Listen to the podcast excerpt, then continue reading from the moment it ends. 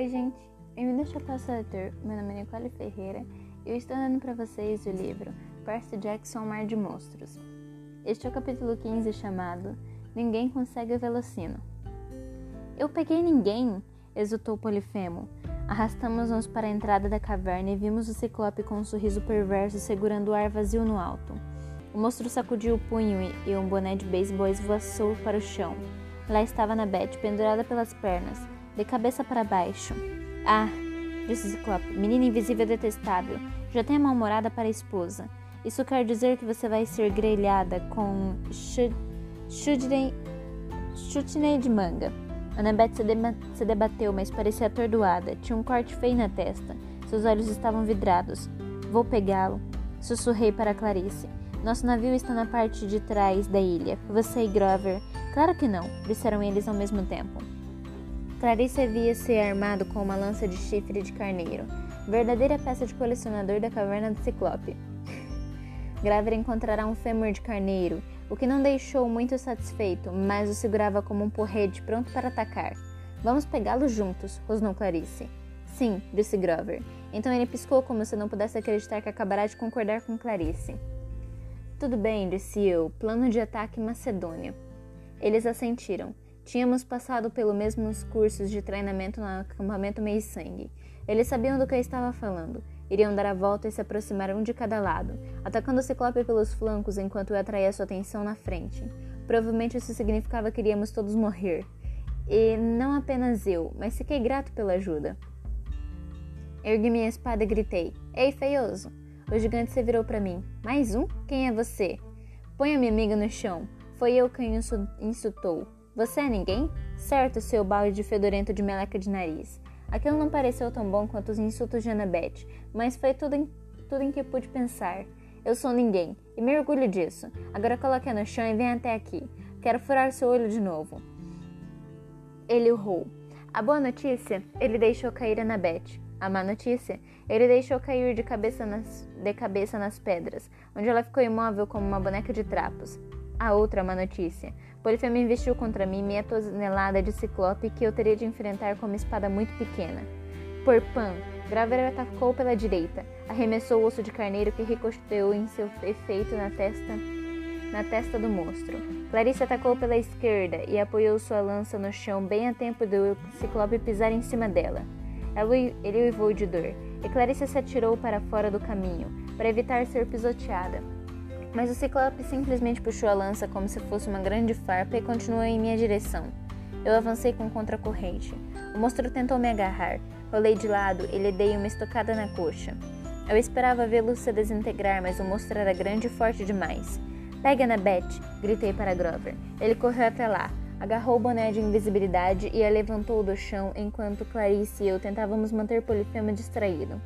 Tenho de admitir, Clarice foi valente. Ela investiu contra o Ciclope vezes seguidas. Ele esmurrou o chão, tentou pisá-la, agarrá-la, mas ela era rápida demais. E assim que ela atacava, eu a seguia, furando o monstro no dedão do pé, no tornozelo ou na mão. Mas não poderíamos continuar com aquilo para sempre. Acabaríamos nos cansando, ou o monstro poderia ter seu lance de sorte. Bastaria uma pancada para nos matar. Com o canto do olho, vi Grover carregando na Beth pela ponte da corda. Essa não teria sido minha primeira escolha, considerando os carneiros comedores de gente do outro lado, mas naquele momento parecia melhor do que o lado do precipício onde estávamos. E isso me deu uma ideia. Recue, disse para, para Clarice. Ela rolou enquanto o punho do ciclope esmagava oliveira ao lado dela. Corremos para a ponte, Polifemo logo atrás de nós. Ele estava todo cortado e mancava por, por causa dos muitos ferimentos, mas tudo o que tínhamos feito foi deixá-lo mais lento e enfurecido. Vou, mo vou moê-los para fazer comida de carneiro, prometeu. Mil maldições sobre ninguém. Mais depressa, disse eu para Clarice. Disparamos colina abaixo. A ponte era nossa única chance. Grover acabará de atravessar para outro lado e estava deitando Annabeth no chão. Tínhamos de passar antes que o gigante nos pegasse. Grover! gritei. Pega a faca de Annabeth. Seus olhos se regalaram quando ele viu o ciclope atrás de nós, mas balançou a cabeça como se tivesse entendido. Quando Clarice e eu nos precipitamos pela ponte, Grover começou a cortar as cordas. O primeiro fio de corda arrebentou com um estalo. Polifemo pulou atrás de nós, fazendo a ponte oscilar loucamente. A corda agora já estava a corda agora já estava metade cortada. Clarice e eu mergulhamos para a terra firme, aterrissando ao lado de Grover. Num golpe, cortei os fios restantes com a minha espada. A ponte despencou no precipício e o ciclope uivou de prazer, pois estava em pé bem ao nosso lado. Fracasso! Berrou felicíssimo. Ninguém fracassou. Clarice e Grover tentaram atacá-lo, mas o monstro as afastou com um tapa como se fossem moscas. Minha raiva aumentou. Eu não podia acreditar que ele tinha chegado até ali depois de perder Tisson, de sofrer e passar por tanta coisa apenas para fracassar, detido por um monstro grande e estúpido de saiote azul bebê feito de smokings.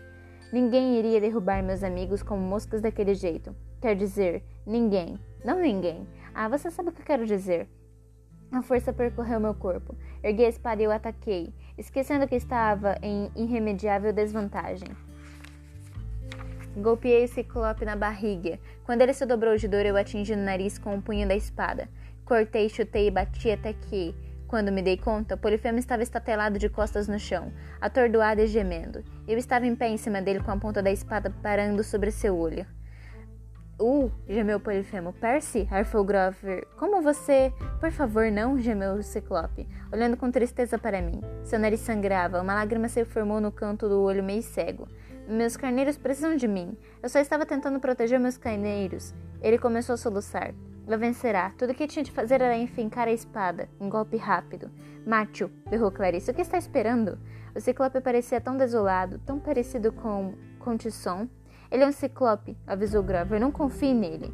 Eu sabia que ele estava certo. Sabia que Annabeth teria dito a mesma coisa. Mas Polifemo soluçava. Pela primeira vez entrou na cabeça que de fato ele também era filho de Poseidon como Tisson.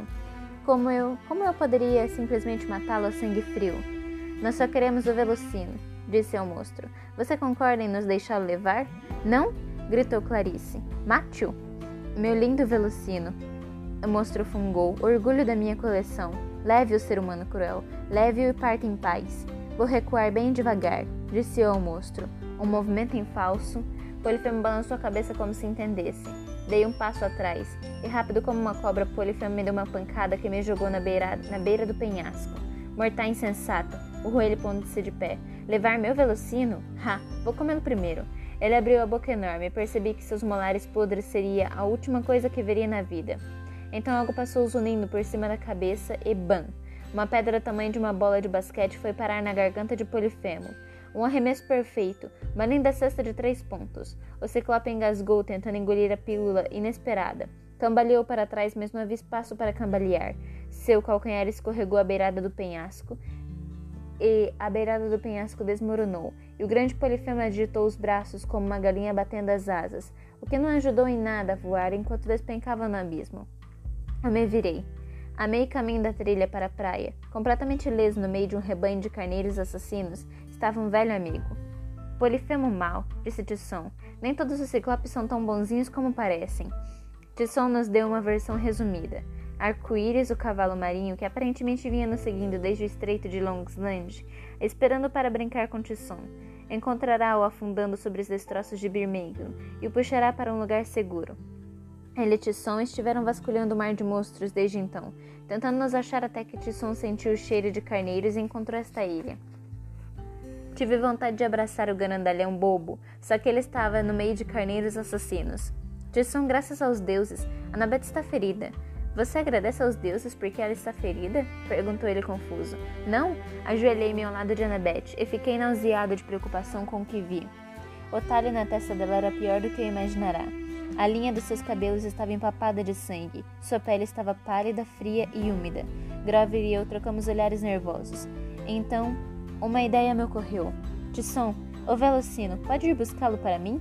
Qual deles? Disse Tisson olhando em volta para centenas de carneiros. Na árvore, disse eu, de ouro. Ah, bonito, sim.